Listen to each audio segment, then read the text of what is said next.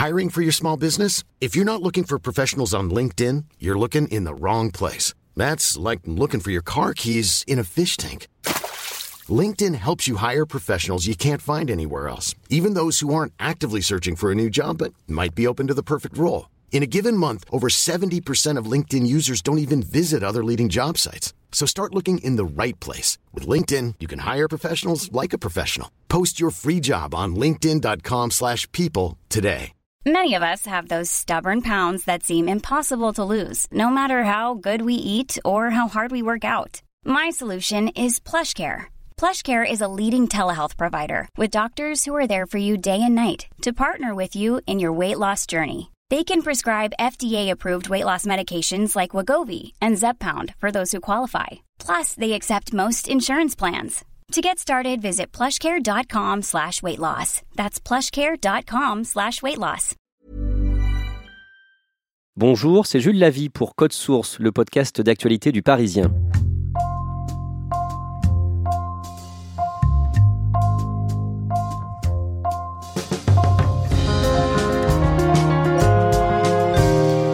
Ils avaient la vingtaine quand leurs parents sont morts en 1968 dans le crash d'un avion d'Air France, une caravelle, entre Ajaccio et Nice.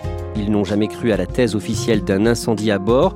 Ils jugeaient celle officieuse, plus crédible, une erreur de tir de l'armée.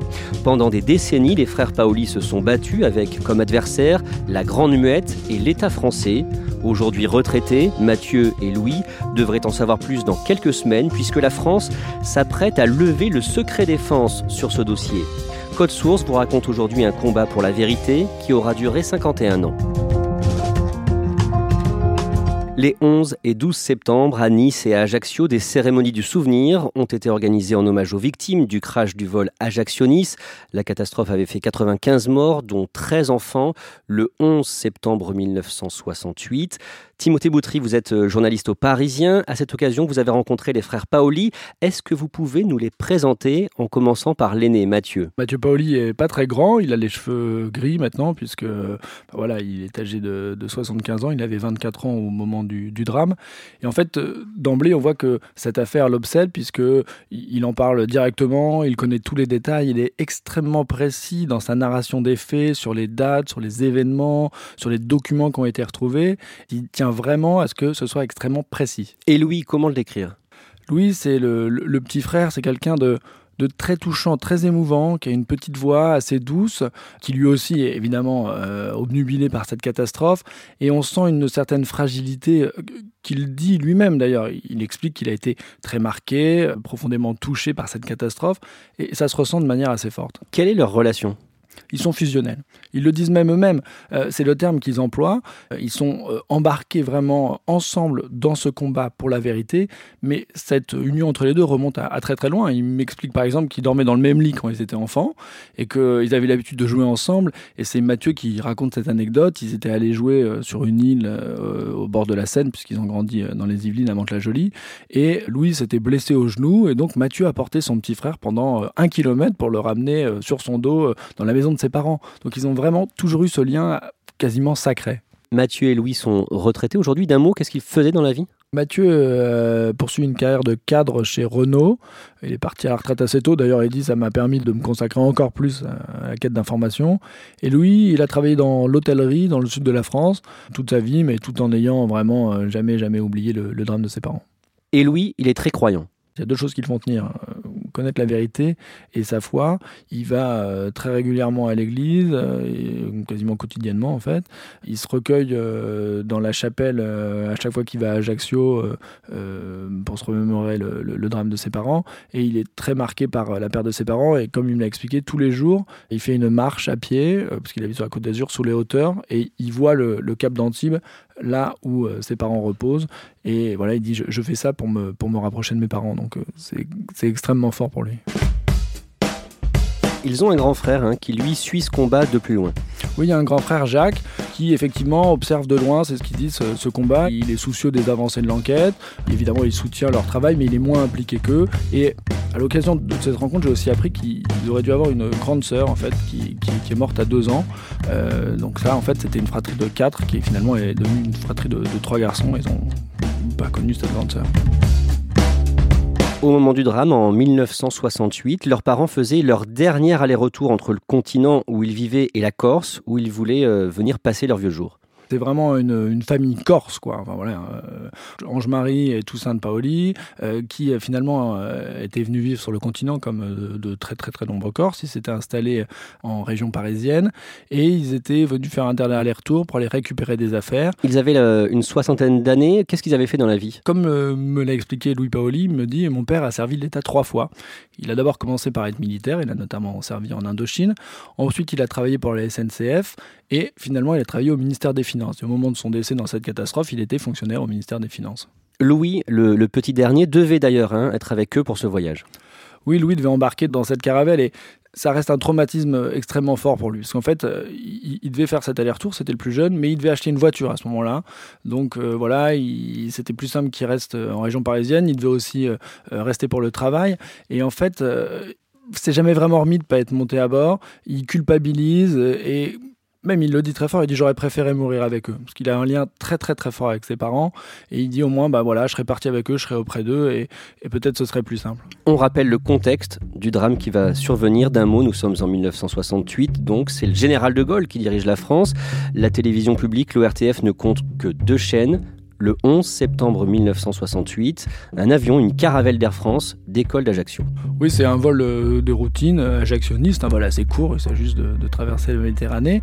L'avion est quasi neuf, euh, il a été révisé très récemment, le commandant de bord est expérimenté, vraiment un vol, euh, tout ce qu'il y a de plus banal en fait alors que l'avion euh, décolle, euh, attitude de croisière, et alors qu'il commence à s'approcher de la côte d'Azur, le commandant de bord signale qu'il y a un problème, il signale qu'il y a un incendie, notamment on a le feu à bord. Et ensuite, ses derniers propos, c'est euh, on va finir par se cracher, quoi, ce qui va être malheureusement le cas. L'avion s'écrase en mer quelques minutes seulement avant son atterrissage prévu à Nice. Comment les frères Paoli apprennent la nouvelle? C'est euh, Mathieu Paoli qui entend à la radio euh, on est sans nouvelles de la caravelle ajactionniste. Donc, euh, bon, stupeur, il se pose des questions est-ce que c'est vraiment ce, vol-là qu'ils ont pris? Quant à Louis, c'est à la télévision qu'il apprend aussi qu'il n'y a pas de nouvelles euh, de ce vol. Donc, en fait, ils se réunissent tous dans la maison familiale avec leur grand frère Jacques aussi. Et angoisse, évidemment, ils il passent un premier coup de fil à Air France qui leur dit bah, écoutez, on peut pas trop vous dire, on sait pas. Finalement, ils vont apprendre dans la soirée que malheureusement, leurs parents étaient bien les passagers de de ce vol qui s'est craché en mer. Est-ce qu'on a retrouvé le corps de leurs parents? En fait, on n'en sait rien puisque 15 dépouilles ont été retrouvées et sont euh, dans la chapelle au cimetière marin d'Ajaccio. Mais euh, de l'avis de, de, toutes les familles des victimes, il n'y a jamais été question d'ouvrir, de procéder à des démarches d'identification. Donc euh, vraisemblablement, la dépouille de leurs parents est encore dans la Méditerranée au large de Cap d'Antibes après la cérémonie euh, officielle, après le, crash en 1968, ils sont convoqués, toutes les familles, à la PJ de Nice. Il y a une grande table de 30 mètres sur laquelle ont été posés tous les effets personnels qui ont été retrouvés dans la mer à ce moment-là, des, poupons d'enfants, euh, des documents d'identité, euh, un peu de bagages. Louis dit, on a retrouvé le, le portefeuille de maman. Et là, il y a Matteux qui intervient, qui dit, Louis, qu'est-ce que tu as dit? Portefeuille? C'était un porte-monnaie effectivement, ça nous paraît à nous totalement anodin, mais on voit que pour eux, bah, il va être très précis, parce que depuis le départ, ils sont précis dans cette enquête, et que vraiment, ils cherchent des éléments, enfin, ils, ils agissent un peu comme des officiers de police judiciaire, et aussi, ça montre l'attachement, puisque chaque détail, c'est la seule chose qui reste aujourd'hui de leurs parents, c'est ce porte-monnaie dans lequel il y avait un billet de 5 francs, qu'ils ont conservé, et dont ils ont fait une photocopie, et ils ont chacun un exemplaire de ce billet de 5 francs. Ce drame va profondément bouleverser leur vie. En fait, comme ils le disent, ils disent nos parents c'était un peu nos, nos, dieux. Ils sont âgés à l'époque, ils ont plus de 20 ans. Alors perdre ses parents c'est effroyable euh, de cette manière aussi, mais ils ont un âge euh, un petit peu avancé, on va dire. Voilà. Ils sont déjà adultes. Ils sont déjà adultes. Mais malgré tout, ils sont extrêmement frappés, euh, peinés. Encore aujourd'hui, leur chagrin est immense et ça va avoir un, un impact considérable sur leur vie puisqu'il va y avoir cette quête pour la vérité et notamment pour Louis qui est un peu plus fragile. Et d'ailleurs, Mathieu le dit, à l'époque, il n'y avait pas de prise en charge psychologique. Nous tous, on n'a pas eu vraiment d'aide et Louis, qui en avait sans doute plus besoin, n'en a pas eu. Et donc, Louis il le dit, il dit moi je me, je me suis pas marié parce que j'ai trop de souffrance et je, je me voyais pas partager ma souffrance avec quelqu'un. Et Louis, ça va avoir un impact aussi dans sa vie puisque il, avait commencé à faire des études en région parisienne et il va décider de s'installer euh, sur la côte d'Azur où il habite toujours pour se rapprocher à la fois de ses parents et de l'enquête. En 1972, que dit le rapport officiel sur le crash du vol 1611 d'Air France? Le rapport officiel conclut à un accident, un incendie d'origine indéterminée. Alors on évoque deux hypothèses, soit euh, un incendie euh, dans le chauffe-eau de la cabine des toilettes, soit une cigarette mal éteinte, toujours à peu près à l'arrière de l'appareil. Les frères euh, Paoli ne croient pas à cette explication ils n'y ont quasiment jamais cru parce que très très vite, mais dès quasiment le lendemain du drame, l'hypothèse du missile apparaît. En fait, parce que on apprend qu'il y avait des exercices militaires qui étaient dans la zone et donc il y a cette petite musique qui commence euh, à, émerger. Et ils ont une tante, euh, dont il racontait, qui est avocate au barreau de Paris, et qui leur explique que bah, dans les couloirs du palais, bah, très vite, la rumeur du missile se propage et que c'est quasiment euh, voilà, la, thèse privilégiée, au moins dans, les couloirs du palais de justice. Et à, l'époque, cette hypothèse est réfutée par les autorités. Ah oui, tout à fait. La thèse du missile, elle n'est pas juste secrète, elle ne circule pas dans des circuits comme ça. Non, elle est, elle est vraiment explicitement revendiquée par certains, mais elle est officiellement démentie par l'armée, par le ministre de la Défense. Michel Debray, qui était ministre de la Défense, alors pas au moment du crash, mais très vite après, a dit non, non, il n'y avait pas de tir de missile à ce moment-là. Donc voilà, officiellement, euh, il n'y a, pas de tir de missile, et même le, rapport d'enquête évacue assez vite euh, cette piste-là. On va l'avoir beaucoup creusé, mais en tout cas, elle est évacuée officiellement. Les frères Paoli euh, décident très vite de, poser des questions, et notamment Louis qui écrit des courriers. Comme il le dit, il dit Ça fait 50 ans que je harcèle les ministères, ministère des Transports, ministère de la Défense, pour essayer d'avoir des informations. Il n'a pas ou peu de réponses, et, il va découvrir qu'il a beaucoup agacé, puisqu'on a retrouvé des, documents où il est écrit euh, Merci de répondre à monsieur Paoli, peut-être ça va le calmer. Les courriers donnent pas grand-chose puisque, bah voilà, vous l'avez dit, on est à l'époque gaulienne, on est à l'époque euh, de, l'ORTF et de l'armée, la Grande Muette, qui a jamais aussi bien porté son nom. Donc, euh, euh, circuler, il n'y a rien à voir, il n'y a pas eu de tir de missile, c'est un accident, c'est la thèse officielle et puis c'est comme ça. En 1996, ils regardent les informations et un reportage va relancer leur combat. Oui, c'est un reportage sur le crash de la TWA, le New York-Paris, qui s'est crashé en vol. Et à l'occasion de ce reportage euh, sur le journal de Claire Chazal, il est fait question du crash de la Caravelle, où on parle de l'hypothèse du missile, et d'un autre euh, crash d'un avion en Italie, où pareil, une histoire de missile. Donc euh, ils se disent, bon, on n'a jamais oublié, on a toujours eu envie de savoir, on a vécu avec ça, mais là, ils me disent, hein, on s'est regardé, on s'est dit, on reprend tout à zéro, on y va. Louis reprend sa plume, il commence à réécrire à nouveau. Et là, Mathieu dit Bah, moi, euh, je, me suis mis euh, sur Internet, j'ai commencé à faire des recherches. J'ai recherché partout tout ce que je peux trouver des liens, des documents, des archives, des vidéos. Plus après, une campagne active de, recherche pour aller aux archives. Il est allé aux archives pour essayer de retrouver des, des documents sur, sur ce crash. Et ils ont aussi, euh, grâce à leur mobilisation, fait émerger de nombreux témoignages. Leur hypothèse, c'est celle d'un missile. Est-ce que vous pouvez nous expliquer euh, cette thèse? Bon, À l'époque, il y avait des, un exercice militaire, il y avait une base de lancement de missiles sur l'île de Levant. À l'occasion d'un exercice, il y aurait eu une, une erreur de, de cible et un, missile qui n'était pas euh, chargé, mais juste a été attiré par la chaleur du réacteur, se serait engouffré dans, dans le réacteur. Alors comme il n'était pas euh, chargé, ça n'a pas explosé, mais ça a créé cet incendie qui a finalement été fatal à l'avion. Et un avis de tir d'exercice par l'armée a été publié avant le 11 septembre 1968 dans la presse locale.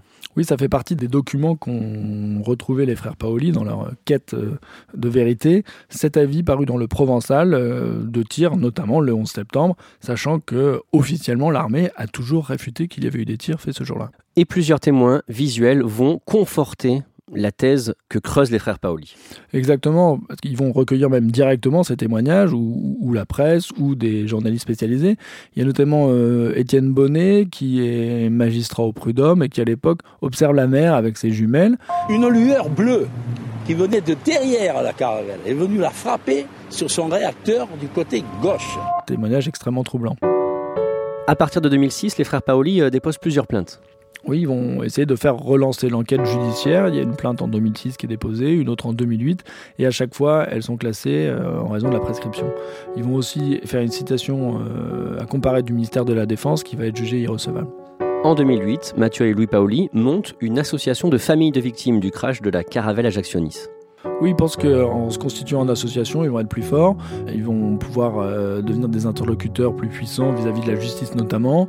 Ils vont prendre des avocats qui sont toujours aujourd'hui Paul Solacaro et Stéphane Neza, qui vont les accompagner dans, ce combat, et ils vont rallier auprès d'eux euh, d'autres familles de victimes. Aujourd'hui, ils sont environ 42 membres, mais ils vont sans doute passer à 50. Et d'ailleurs, ils le disent, hein, on fait ce combat pour nos parents, bien sûr, mais on le fait aussi pour toutes les autres familles.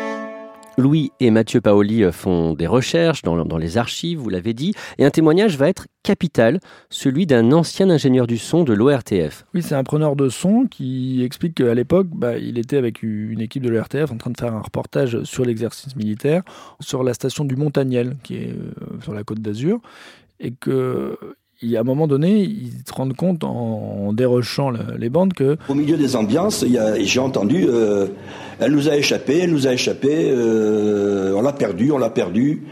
On, s'est posé des questions. et pendant qu'on a discuté, quelques instants après, on a discuté, il y a deux personnes se présentant des renseignements généraux qui sont venus et qui ont demandé la bande, ils ont saisi la bande et sont partis avec. Et d'ailleurs, euh, sur les archives de l'INA, on voit des images de ce reportage, mais il n'y a pas de son ce témoignage est, très important même euh, judiciairement puisque la plainte euh, qui aujourd'hui prospère a été déposée pour euh, soustraction et dissimulation de preuves en fait. C'est pour ça qu'elle n'est pas prescrite parce que un crash, bah voilà, on a le départ, on sait quand ça commence et donc il y a des délais de prescription démarrent à partir de ce moment-là. Quand une infraction est, cachée et occulte, il n'y a pas de raison de la connaître et donc il n'y a pas de point de départ de la prescription. Ce témoignage-là est très important pour accréditer la thèse du missile, mais aussi pour permettre aux gendarmes et aux juges d'instruction de faire prospérer l'enquête.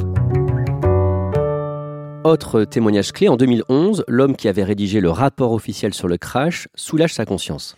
Oui, il s'appelle Michel Lati, il était euh, secrétaire dans l'armée et il explique à la fois dans une lettre au Paoli et dans un témoignage diffusé sur TF1 que c'est lui qui a rédigé le rapport de l'armée dans lequel il était effectivement question d'un tir de missile non chargé et qui serait rentré dans le, dans le réacteur. Donc effectivement, la thèse qui est aujourd'hui euh, privilégiée par tous les observateurs, elle aurait été euh, rédigée et cachée à l'époque dans un rapport euh, classé secret défense. Il n'a pas parlé plus tôt parce qu'il avait peur et en fait, à ce moment-là, il est en phase terminale de cancer. La justice demande à l'entendre officiellement, mais il va mourir quelques mois après ce témoignage évidemment essentiel, avant d'avoir pu être entendu par la justice.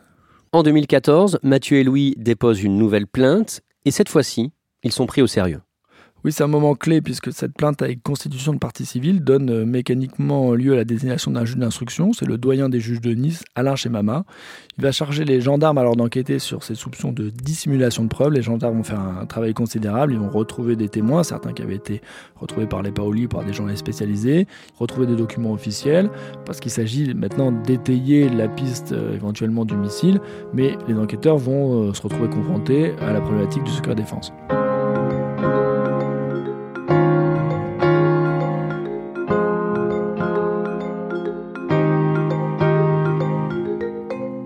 Au printemps 2018, rebondissement, la justice fait une demande de levée du secret défense sur cette affaire. Oui, le juge d'instruction demande au ministère de la Justice, au ministère de l'Intérieur et surtout au ministère des Armées de déclassifier un certain nombre de documents qui lui permettraient d'avancer dans son instruction. Et en juillet de cette année, à Nice, le juge d'instruction reçoit les frères Paoli. Oui, il les reçoit en tant que, que partie civile et représentant de l'association des victimes.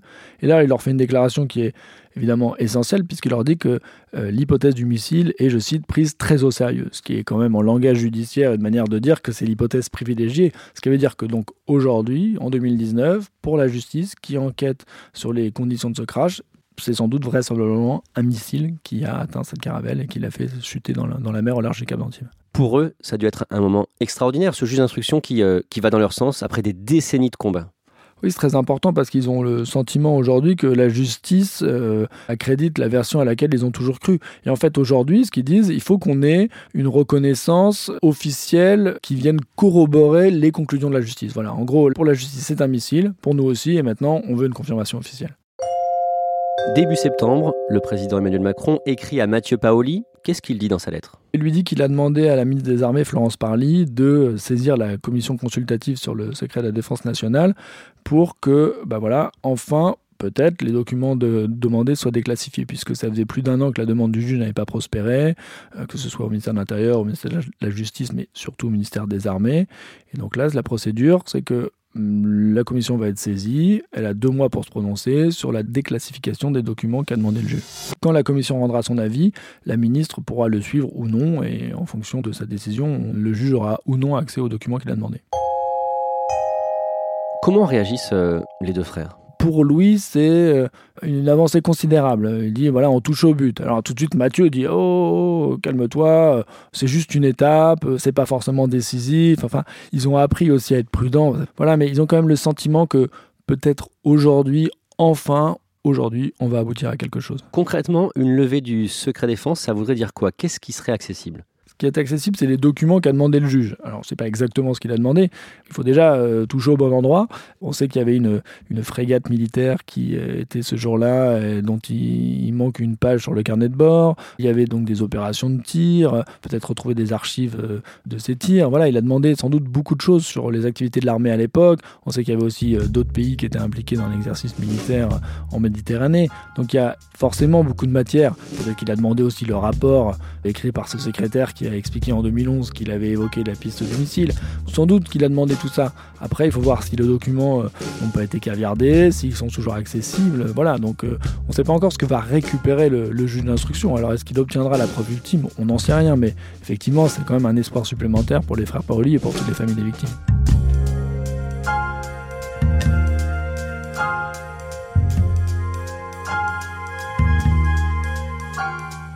Timothée Boutry, pourquoi est-ce que les frères Paoli ont fait tout ça bah, Il explique très bien, ils sont animés ni par la haine, ni par la vengeance. Et en fait, c'est vraiment une quête de vérité. Et ils ne font pas ça pour l'argent non plus. Ils demandent rien. Ils veulent pas non plus de procès. voilà, nous, on veut voir personne au tribunal. On veut pas d'argent, pas d'indemnisation. C'est pas pour ça qu'on le fait. C'est juste parce qu'on veut la vérité, puis on doit ça à nos parents. En fait, c'est vraiment très fort. Voilà, on doit la vérité à nos parents. Qu'est-ce qu'ils espèrent aujourd'hui, les frères Paoli? Bah, Ils espèrent euh, pouvoir enfin mettre un trait sur cette histoire, reprendre une vie un peu plus normale, entre guillemets, puisqu'ils passent des jours et des jours, des heures et des heures, des nuits entières à alimenter la page Wikipédia, à rechercher de nouveaux témoignages. Donc ils ont envie de se dire, bah voilà, on, on a fait le travail, on a enfin obtenu une reconnaissance. Voilà, c'est le terme qu'ils emploient, reconnaissance. Les frères Paoli, ils veulent rester prudents aujourd'hui? Ils restent prudents puisque le temps les a malheureusement obligés à devoir être prudents. Parce que ça fait 51 ans qu'on leur ment, 51 ans qu'on les balade.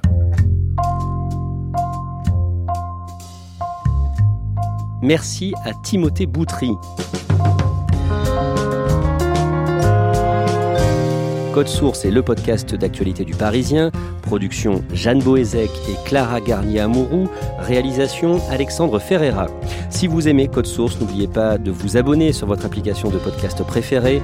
Nous sommes aussi disponibles sur Deezer et Spotify. Vous pouvez dialoguer avec nous par Twitter ou à l'adresse codesource at leparisien.fr.